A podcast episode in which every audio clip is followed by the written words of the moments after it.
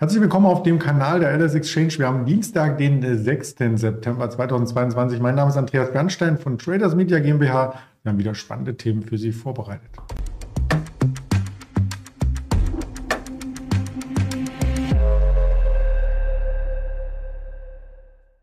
Und natürlich auch mit einem Interviewpartner, wie soll es anders sein? Am Dienstag ist Daniel Saurens unser fester Gast, bevor ich ihn dazu hole. Natürlich der Risikohinweis, das Alters, was wir sagen. Reine Information ist keine Handelsempfehlung, keine Anlageberatung. Und damit hole ich den Daniel gleich mal dazu. Guten Morgen, Daniel. Schönen guten Morgen. Wir haben schon im Vorgespräch so ein bisschen gewitzelt, dass immer wenn du dazu kommst, am sogenannten Turnaround Tuesday die Bewegung im DAX nach oben geht. Ja, genau. Ich habe heute Morgen auch schon gewitzelt. Ich habe eine kleine WhatsApp-Gruppe, die nennt sich Börsenbande mit einem sehr erlesenen Kreis. Und da habe ich heute Morgen auch schon die Frage bekommen, ähm, warum ist der DAX so fest? Und einer schrieb, Daniel hat es gestern angekündigt mit so einem Smiley. Aber mein Gedanke gestern war in der Tat, äh, ich habe gestern Abend mir nochmal angeschaut, wie sind eigentlich die Abstände zu den gleitenden Durchschnitten bei den DAX, SDAX und MDAX-Titeln. Und ähm, da fiel mir auf, dass das alles sehr weit mittlerweile wieder entfernt ist. Also das umgedrehte Bild zu äh, dem Vergleich zu vor drei Wochen im Grunde genommen.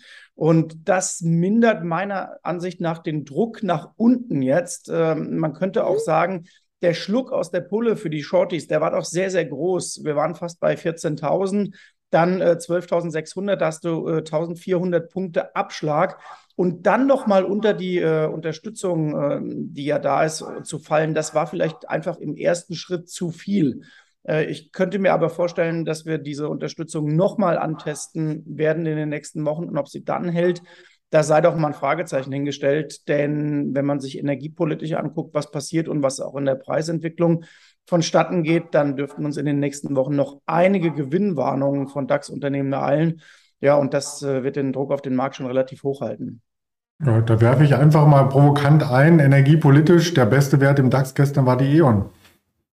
Ja, das äh, sagt dann auch schon äh, einiges aus, äh, aber alle anderen äh, sind wahrscheinlich nicht gerade erfreut über das, was äh, momentan so passiert und beschlossen wird.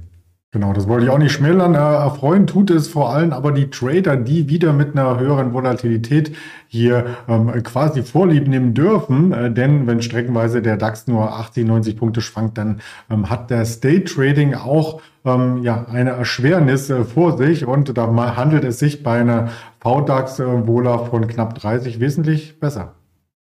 Ja, man hat ja am Freitag gesehen, es kann sich auch lohnen, äh, über 17,30 raus am Markt zu bleiben, denn das ging ja dann mit einem Schlag nach unten.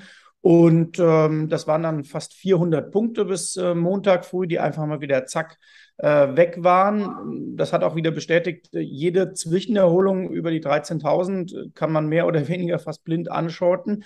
Aber wie gesagt, dann war eben jetzt auch mal genug und die schlechten Nachrichten womöglich im Markt eingepreist, wie es so schön heißt. Äh, jetzt geht die Börsenwoche so richtig los. Äh, die Amerikaner haben am Montag Feiertag gehabt. Jetzt wird spannend zu, äh, zu sehen sein, wie stark sind denn die Umsätze in dieser Woche? Sind da in den USA doch einige noch in den Ferien oder haben einfach die Woche verlängert?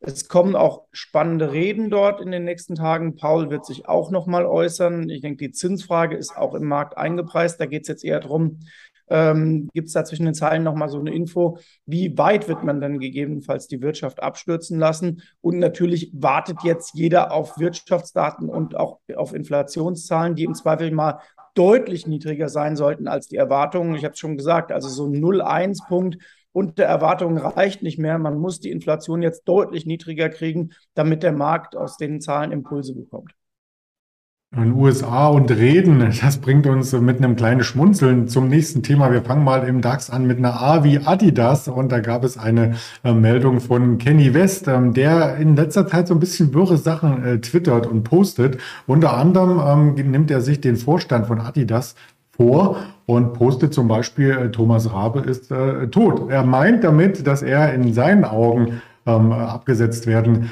sollte, aber der ist nicht wirklich gestorben. Das hat aber erstmal zur Aufregung gesorgt. Äh, ja, der junge Mann scheint äh, ein bisschen verwirrt zu sein. Äh, da geht es aber eher darum, dass man äh, Schuhe kopiert hat. Und äh, das ist bei den Amerikanern ja manchmal so. Und je berühmter sie werden, äh, dass sie da alle möglichen Verschwörungen und, und Dinge wittern. Darum geht es auf jeden Fall. Aber bei Adidas muss man eher sagen, wenn man auf den Chart guckt, die haben andere Probleme als äh, US-amerikanische Rapper, denn der Chart zeigt beständig nach Süden, wenn man so will. Und da wird der Vorstandswechsel sehr, sehr wichtig sein. Ähm, das Verrückte ist, Kaspar Rohrstedt ist ja gestartet mit sehr, sehr vielen Vorschusslorbeeren damals. Aber man sieht, äh, um eine Marke wie Adidas zu entwickeln, da reicht es halt nicht, dass du nur auf die Kosten schaust und auf die, möglicherweise auf die Profitabilität, sondern du musst auch kreativ sein. Und verrückterweise zeigt das dann doch ein amerikanischer Konzern. Denn äh, ich war anfangs sehr skeptisch, wie lange dieser Hype und die Entwicklung von Lululemon doch reichen könnte. Aber Lululemon zeigt jetzt seit Jahren mit guten Produkten, mit attraktiven Produkten und das sogar im ausgesprochen hochpreisigen Segment, kann man verdammt gutes Geschäft machen. Und das wäre im Grunde das Business für eine Adidas-Linie und äh, für eine Adidas-Ausgestaltung im höherpreisigen Segment dann, sich da zu positionieren. Und da werden sie rangehen müssen, denn das sind, sind die Kunden, die man im Grunde haben will, die, die bei Lululemon jetzt sind. Bevor wir zu den amerikanischen äh, Modegiganten äh, mit überschwenken, lass uns mal beim DAX äh, bleiben, denn da gab es ja auch Schlagzeilen, die in der letzten Woche dazu führten, dass zum Beispiel die Porsche der Wochengewinner war, dicht gefolgt von der Volkswagen. Ähm, letzten Endes ähm, ist alles ausgerichtet und auch ausgelegt für den IPO. Jetzt drängt VW so ein bisschen ähm, auf die ähm, Zeitschiene, dass das Ganze schnell gehen soll, oder?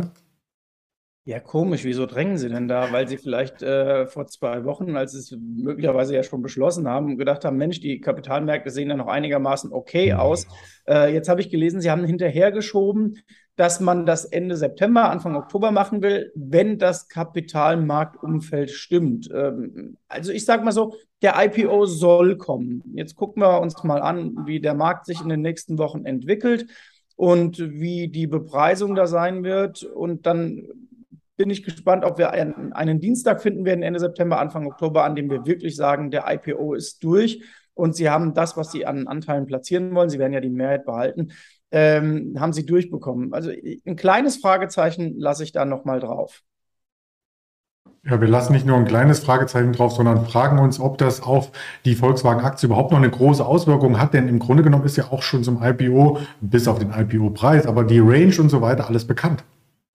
Genau, das ist auch schon eingepreist. Man sieht es hier, die Aktie hat sich ja, das muss man sagen, gar nicht so schlecht äh, bewährt in den letzten Wochen. Äh, darf nicht vergessen, DAX war gestern kurz vor Jahrestief und die VW ist zumindest mal ein Stückchen davon weg. Und auch die Chartformation sieht jetzt besser aus als bei einer Adidas oder bei der Aktie, zu der wir gleich noch kommen.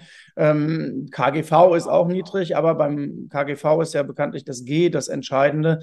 Und äh, das ist nicht ohne Grund so, dass das gesamte KGV sehr niedrig ist, weil man eben ein großes Fragezeichen auch bei VW hat, wie sich denn die Gewinne entwickeln werden in den nächsten Quartalen. Das ist der Grund, warum eben so viele Aktien im DAX wirklich mit niedrigst KGVs gehandelt werden. Aber das ist nicht ungewöhnlich am Beginn oder mitten in einer Rezession. Niedrige KGVs, äh, da denkt man natürlich gleich an die Immobilienaktien wie eine Vonovia, äh, wobei für manche das KGV da noch nicht äh, niedrig genug ist, denn hier gab es eine Meldung wieder über den großen Shortseller Bridgewater, der baut weiter munter die Position aus. Genau, die Shorties äh, stürzen sich auf den deutschen Wohnimmobilienmarkt. Äh, eigentlich hätte man am Wochenende denken können, dass am Montag die Immo-Aktien gut starten müssten. Warum? Weil das Entlastungspaket ja im Grunde fast punktgenau zugeschnitten ist auf die Mieter der Vonovia äh, beziehungsweise der Deutsche Wohnen. Denn wir wissen ja aus den Anfangszeiten von Corona, dass die Mieterstruktur vor allem bei der Deutschen Wohnen so ist, dass du zu 8,50, 9 Euro, glaube ich, äh, mietest, netto Kaltmiete und äh, eher in diesem Segment der niedrigen Einkommen bist. So, und wenn die entlastet werden, dann ist es ja im Grunde gut, weil dann hat Vonovia Deutsche Wohnen keine Mietausfälle oder weniger Mietausfälle. Und äh, der Bestand, der liegt bei dem Unternehmen ja zu einem wesentlichen Teil auch in Berlin. Und wenn ich die Immobilienpreise von Q2 richtig interpretieren kann, dann war Berlin noch die Stadt in Deutschland, die am stabilsten war. Also ich sage mal so, bei Deutsche Wohnen, Vonovia als Spezialfall, glaube ich, dass sehr viele Investoren ähm, das über den großen Kamm der Immobilienaktien scheren, aber vielleicht nicht so die tiefe Ahnung haben, wo denn da wirklich die Assets liegen. Denn die Aktie notiert, äh, beziehungsweise der Bestand notiert weit unter ähm, dem eigentlichen Wert der Objekte. Und äh, Berlin war auch schon in der Corona-Krise dann deutlich fester. Und das hat ja auch dazu geführt, dass die Wohnimmo-Aktien dann die zweite Luft bekommen haben in der Corona-Krise, als man verstanden hat, oh, da ist ja doch eine Menge Wert vorhanden. Und äh, deswegen bin ich mal gespannt, wie Vonovia in äh, zwei, drei oder vier Jahren da stehen wird. Im Moment auf jeden Fall ist sie sehr angeschlagen. Also auf eine lange Sicht ähm, vielleicht ein Wert, den man sich jetzt schon ins Portfolio legen könnte. Könnte man sich zumindest mal äh, anschauen und äh, muss natürlich immer den Zinsmarkt im Hinterkopf behalten, selbstverständlich, aber ähm, vielleicht antizyklisch eine spannende Idee. Hm, fünf Jahrestief war das übrigens äh, gestern bei der Vonovia. Ja, und äh, bei anderen Unternehmen werden äh, teilweise auch die Chefs sehr, sehr schnell ausgetauscht und auch noch gelockt. Und das ist etwas, ähm, ich musste ablehnen. Für mich war das Angebot nicht attraktiv genug. Ich weiß nicht, wie es dir ging. Am Ende hat es dieser Herr gemacht bei Starbucks.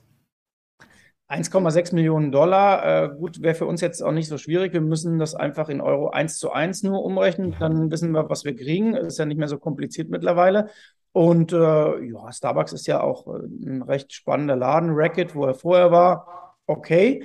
Aber jetzt kümmert er sich eben um Starbucks, die eigentlich gar nicht so schlecht äh, dastehen, wenn man mal ehrlich ist. Ähm, denen kommt aber auch natürlich entgegen, dass den Kaffee, den du dir bei Starbucks holst, äh, der ist nicht besonders günstig und das ist natürlich, sage ich mal, sehr leichter Konsum und äh, Konsum on the flight, will ich mal sagen. Also man geht morgens aus dem Haus und äh, nimmt sich seinen Kaffee mit und das ist natürlich was, was du nicht essentiell brauchst. Du kannst den Kaffee auch von zu Hause mitnehmen und in deinen Kaffeebecher abfüllen. Äh, ich mache das in der Regel, wenn ich mit der Bahn fahre. Äh, zum einen, weil ich knapp zum Zug gehe und zum anderen, weil mir der Kaffee in der Bahn auch nicht schmeckt und zu teuer ist und mein eigener besser ist. Ähm, mal gucken, wie viele Leute bei Starbucks noch reinlaufen, wenn sie gucken müssen, wie sie ihren Sprit in den Tank bekommen in den USA und auch in Europa. Ähm, das könnte ein Problem sein. Aber natürlich gilt das gleiche wie bei Adidas. Neuer CEO, neue Ideen, wird versuchen, die Marke nach vorne zu entwickeln. Und äh, charttechnisch, wenn man sich das mal anguckt, wie gesagt, sie hat sich gar nicht so schlecht gehalten in den letzten Monaten. Jetzt ist die Frage, äh, war das jetzt äh, eine Zwischenerholung im Bärenmarkt? Und wenn die Tiefs nochmal angetestet, äh, halte ich auch nicht für ausgeschlossen, dass dem so sein wird. Ich habe mal bei Starbucks in äh, der Preisliste gestöbert. Also tatsächlich so ein Bundle Kaffee Latte mit einem äh, Sandwich äh, nach Wahl und einen Muffin zum Dessert kostet 12,99. Ich meine, das ist ähm, vergleichbar mit dem Mindestlohn, oder? Ich, ich kipp gleich vom Laptop 12,99. Hm, okay. Ja, wäre mir ein bisschen zu teuer, aber der Markt kann da ja, kann da ja hingehen.